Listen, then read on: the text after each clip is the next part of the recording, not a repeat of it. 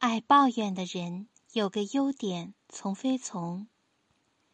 一，每个人都对这个世界和他人有很多不满，除非你是开悟者，能完全臣服于当下。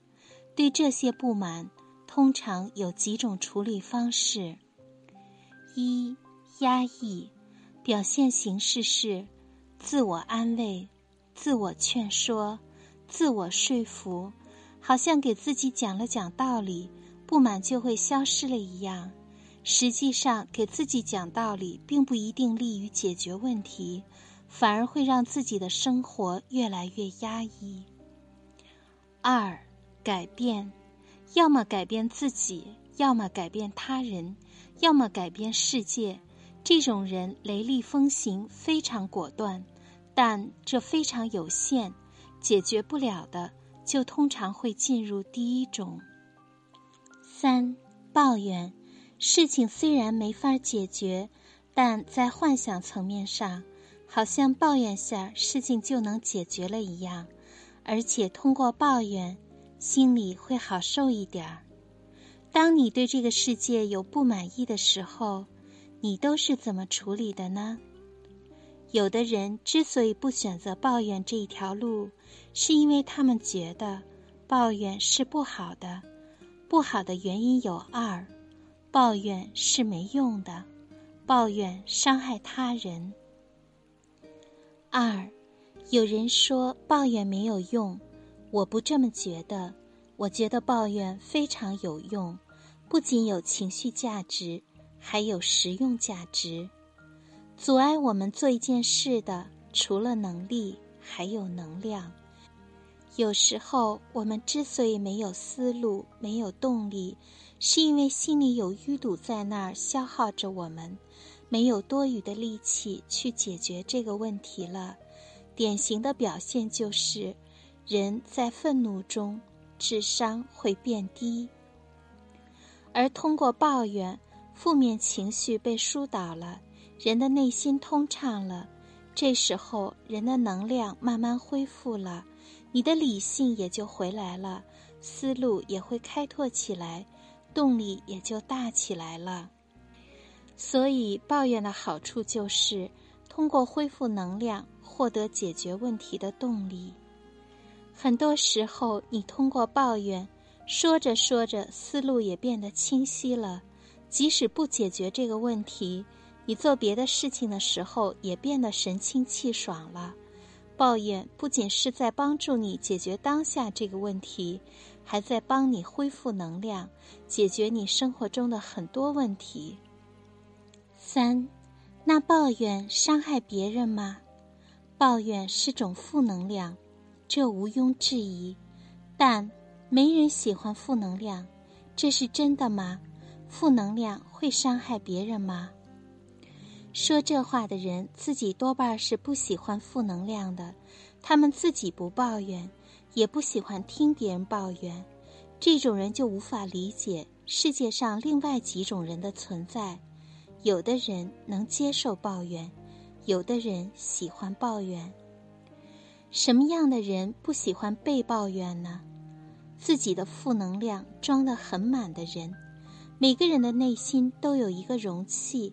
用来装负面情绪的这个容器里，如果你的生活开心一点儿、满意一点儿，你的这个容器就被抵消掉，从而清空一点儿。如果你懂得倾诉、抱怨，你就在倾倒，你的容器也会清空一点儿。但如果有了对世界和他人的不满压抑了回去，你的容器就会越堆越满。如果你在倾听别人的抱怨，你的容器也会变得满一些。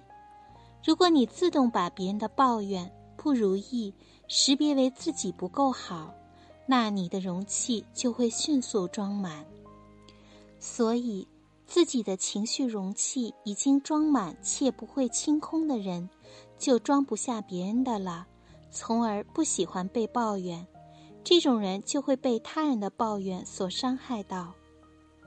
四，一个有能力清空自己容器的人，他的容器就是流动的。其实，我们每个人在状态好的时候，都是可以听抱怨的，都是可以接受抱怨的，甚至可以安慰对方：“好啦，别这么想啦，这种人不值得。”也会给他解释，也许他不是这样的呢。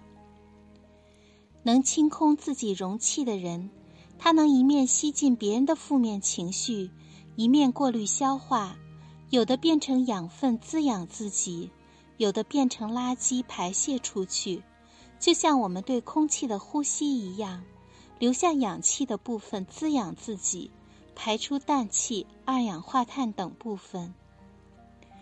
抱怨并不是毫无营养，抱怨里有连接。我们听一个人抱怨，会感觉到跟他连接很深。好朋友跟我吐槽他对象怎么样，我会觉得满足我八卦的心思，满足我在分享他秘密的心思。如果一个人跟我的交流里只有伪光正，我会觉得跟他没有连接。抱怨里有渴望。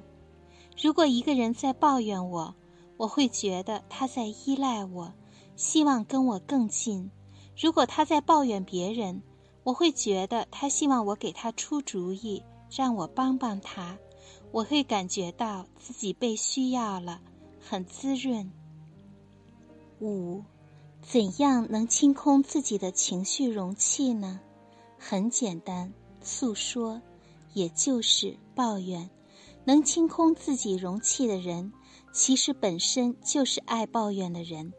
一个爱抱怨的人，之所以能持续抱怨，是因为他能从抱怨中反复获益，他能在抱怨中得到关注，得到安慰，得到疏解，得到对方的妥协，得到建议，得到很多。虽然他不是每次都能得到。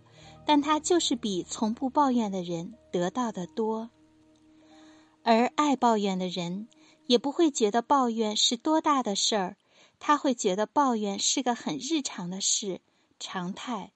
这时候他在看别人抱怨的时候，也觉得是日常，而从不抱怨的人则会放大抱怨，别人的一点抱怨，在他心里就有巨大波澜，龙卷风那么大。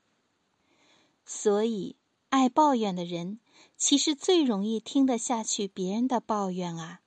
一个能够愿意听你抱怨的人，愿意给你分析的人，愿意接纳你抱怨的人，愿意和你互相抱怨的人，这是多大一个优点呢？有的人不喜欢对方抱怨，是因为他们从来不曾用过对方这个优点。如果不能离开，何不用起来呢？垃圾就是没有被用起来的资源。抱怨是个小事儿，不是洪水猛兽。不要让自己的想象把它变得那么可怕。